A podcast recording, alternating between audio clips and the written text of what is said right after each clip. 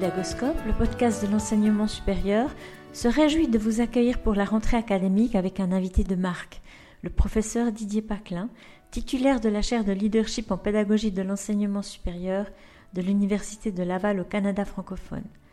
Didier nous parlera de leadership pédagogique justement. Un épisode sur ce thème a déjà été enregistré avec Denis Berthiaume en septembre 2020, Denis qui nous a quittés il y a une année à peu près maintenant, mais l'approche de Didier Paclin est à la fois différente et complémentaire. Je suis personnellement touchée par la grande humanité qui se cache derrière sa vision. Alors, je ne vous en dis pas plus et bienvenue dans cet épisode.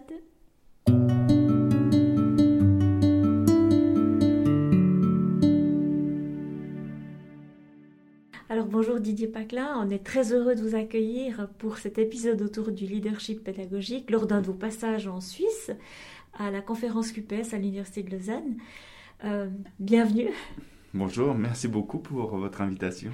Et voilà, alors euh, quand on tape sur Google Didier Paclin, tout de suite leadership pédagogique euh, sont les mots qui apparaissent. Mais en fait, de quoi on parle quand on parle de leadership pédagogique dans l'enseignement supérieur? Ça, c'est une belle question. Pour moi, j'aurais envie de répondre de la manière suivante à cette question-là. Le leadership pédagogique, c'est comment dire, c'est avant tout une posture. C'est avant tout une posture qui est orientée non pas sur la personne qui, qui exerce le lead, mais une posture qui est orientée vers l'autre.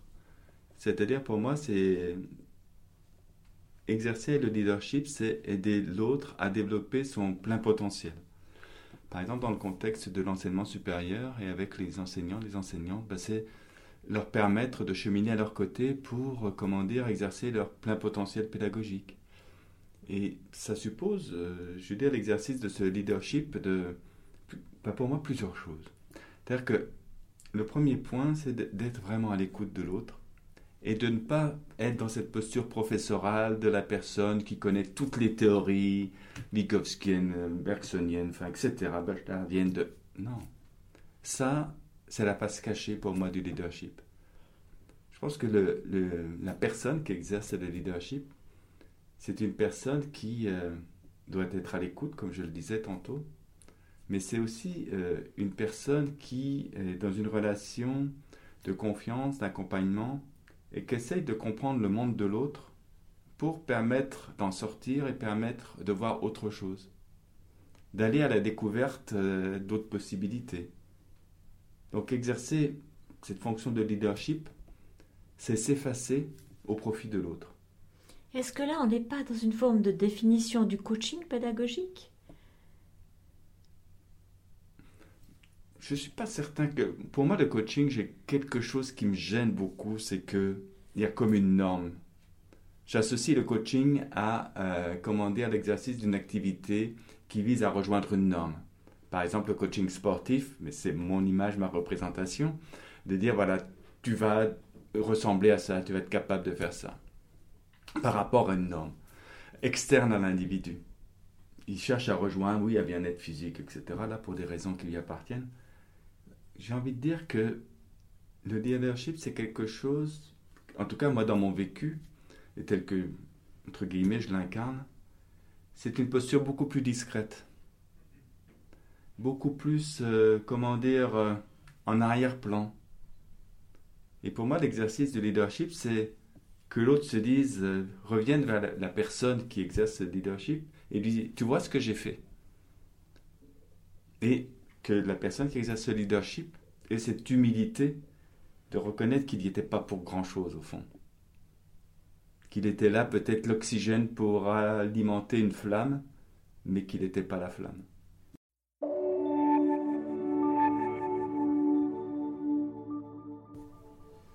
Dans, notre société, dans l'enseignement supérieur, il y a beaucoup d'enseignants qui du jour au lendemain se trouvent parachutés dans des rôles de responsables de filière, dans des rôles où justement ils doivent incarner une forme de leadership. Et d'ailleurs, euh, j'avais fait une enquête auprès des auditrices et des auditeurs de Pédagoscope. Le 10% des auditeurs sont des personnes qui portent une forme de leadership pédagogique quels sont les conseils qu'on peut donner à ces personnes-là qui seraient parachutées du jour au lendemain dans une fonction où, où elles doivent tout à coup ben, amener un groupe d'enseignants vers des objectifs très précis? Ça aussi, c'est une belle question. Ça me fait penser un peu à cette question de consultation des docteurs en ligne sur radio. Là, oui, je suis malade et soignez-moi. je suis pas sûre que ce soit une bonne question du coup. c'est une très très bonne question parce que je crois qu'il y a vraiment une question. Enfin, ça questionne l'identité de la personne qui exerce ce lead euh, et notamment sur euh, qu'est-ce qu'il fait déjà comme propos. Ça, c'est un élément. Est-ce qu'il n'y avait personne pour l'exercer? Ça, c'est quand même. Mais pour répondre à la question, je dirais les choses suivantes. Il me semble que, en termes de conseils, si, vous permettez l'expression, euh, en termes de conseils, la première chose, c'est de comprendre la situation. Il me semble difficile d'exercer des fonctions de leadership sans comprendre dans quel milieu l'on vit, avec quels acteurs, euh, je veux dire, s'établissent ces interactions, quelles sont les identités, les cultures, les normes, les valeurs. Euh, parce que c'est à partir de ce terreau-là que euh, des évolutions, des transformations, des changements vont s'opérer. Et donc cette connaissance, comment dire, institutionnelle, organisationnelle, pour moi, est l'un des préalables.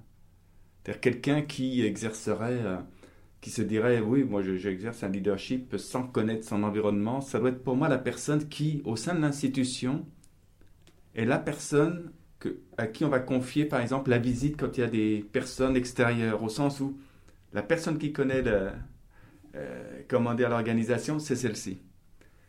Donc ça veut dire aussi, euh, en termes de conseil, c'est que, je reviens sur les postures, il faut être en capacité à la fois de pouvoir connaître et discuter avec les personnes en charge du patrimoine immobilier, par exemple, tout comme avec les personnes des directions de systèmes d'information, tout comme avec les profs, les étudiants, les secrétaires, les profs. Mais ça, ça suppose une condition aussi, euh, au-delà de l'effacement, qui n'est pas un effacement réel, c'est juste l'effacement pour laisser la place à l'autre. Hein. Euh, et en laissant cette place à l'autre, c'est aussi, comment dire, rejoindre l'établissement d'un lien de confiance. Parce qu'exercer un leadership, pour moi, ça veut dire qu'à un moment donné, quand on est avec un groupe ou un individu qui dit ben, je voudrais bien faire ça, etc., je ne sais pas comment faire, enfin bref, qu'il a la recherche de conseils ou peu importe, eh bien que la personne qui exerce le leadership soit capable de dire eh, oui, mais moi j'ai vu ça, ah, il y a telle personne, faire des liens. Pour moi, la, la personne qui exerce le leadership, c'est quelqu'un, c'est un tisseur de liens et c'est un passeur de culture. Ça, c'est quelque chose qui, c'est comme une courroie de transmission entre des mondes qui ne se parlent pas. Et ça, c'est vraiment pour moi un essentiel, c'est, c'est de, oui, d'être dans ces carrefours, de créer ces carrefours, de mise en relation, mais toujours en s'effaçant. Une forme de personne interstice?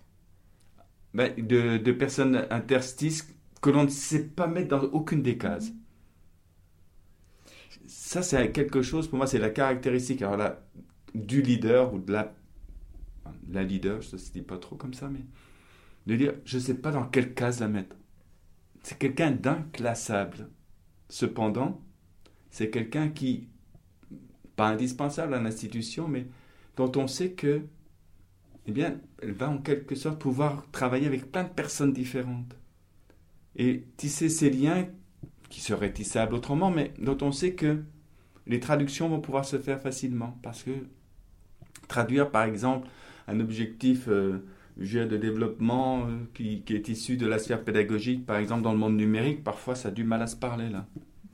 Un, exemple concret, concret d'un tissage de liens efficace le tissage de liens efficace, euh, imaginons une collègue qui m'interpelle pour, comment dire, dire ben voilà, je suis sur un projet de développement de compétences numériques, je ne sais pas trop comment faire, par où procéder.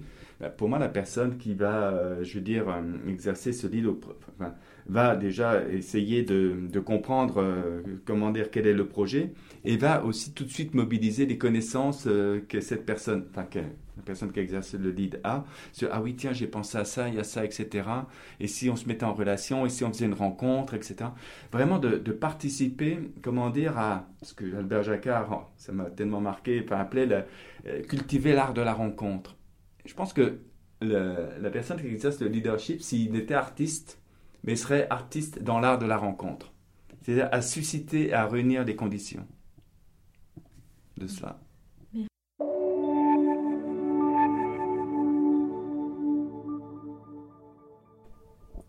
C'est quoi la posture idéale du leader pédagogique? Je ne suis pas certain qu'il y ait une posture idéale. Par contre, je suis convaincu qu'il y a des composantes dans cette posture. Et euh, entre autres, parmi les composantes de cette, euh, dans, cette, euh, dans cette posture, il y a la capacité à se remettre en question soi-même et à analyser aussi, comment dire, son action et les conséquences de son action envers soi-même et envers les autres. Et ça, ça me semble, comment dire, important, cette démarche d'apprentissage permanent, de façon à pouvoir toujours se dire, être en capacité de décoder les situations. Parce que exercer le leadership, c'est avant tout une question de décodage. De se dire pourquoi l'action est encodée de cette façon-là et comment permettre à l'autre de prendre conscience que de cet encodage et que s'il veut changer ou faire évoluer quelque chose, il ben, faut qu'il décode avant de réencoder. Et cette nécessité, euh, pour moi, euh, euh, comment dire, de toujours comprendre, de toujours s'alimenter, c'est-à-dire qu'on ne peut pas se dire, voilà, j'ai un fond de méthode, je ne pense pas qu'il y en ait d'ailleurs, euh, d'approche du leadership, et puis c'est bon pour 30 ans. Ça ne marche pas, ça, puisque, de fait, et de facto, donc, l'exercice du leadership, c'est d'être dans un mouvement. Or, le mouvement fait que aujourd'hui n'est pas hier, et encore moins demain.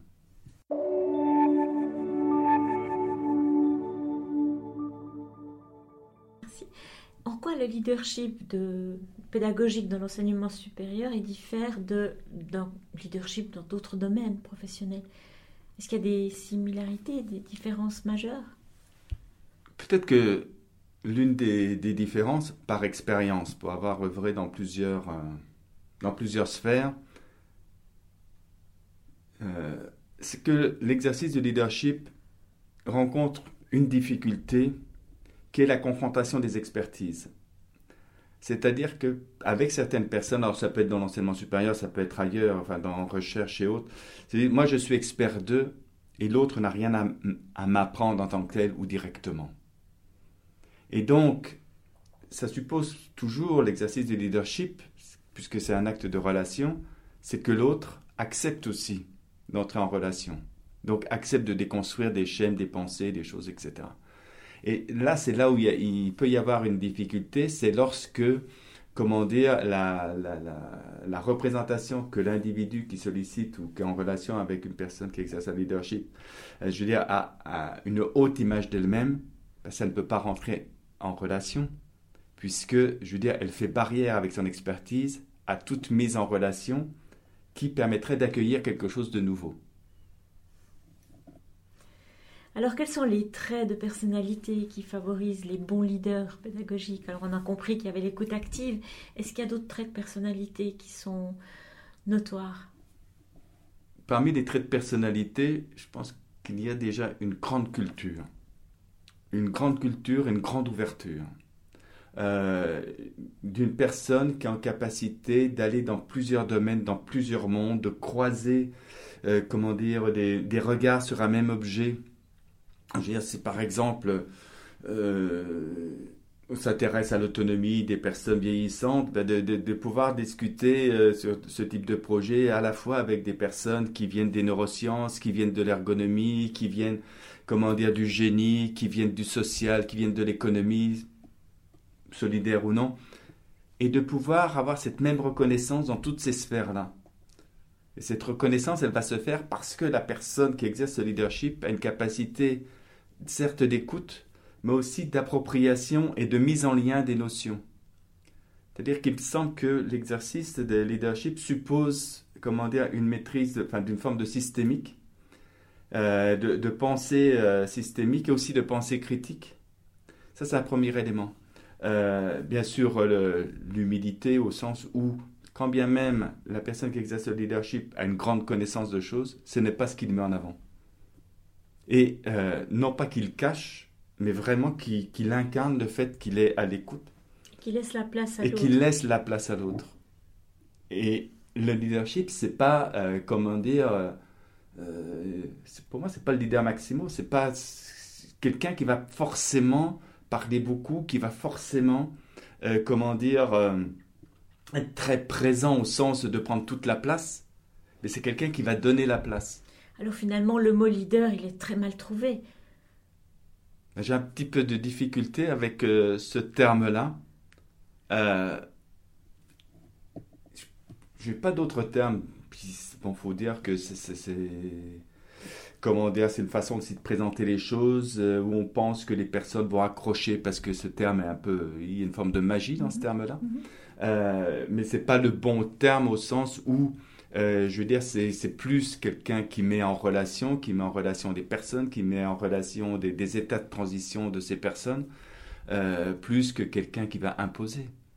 C'est quelqu'un qui est à côté et dont on oubliera le nom lorsque les projets seront terminés. Est-ce que c'est ça le mot de la fin de notre épisode? De se faire oublier pour exercer le leadership. Merci Didier Paclin. Merci beaucoup.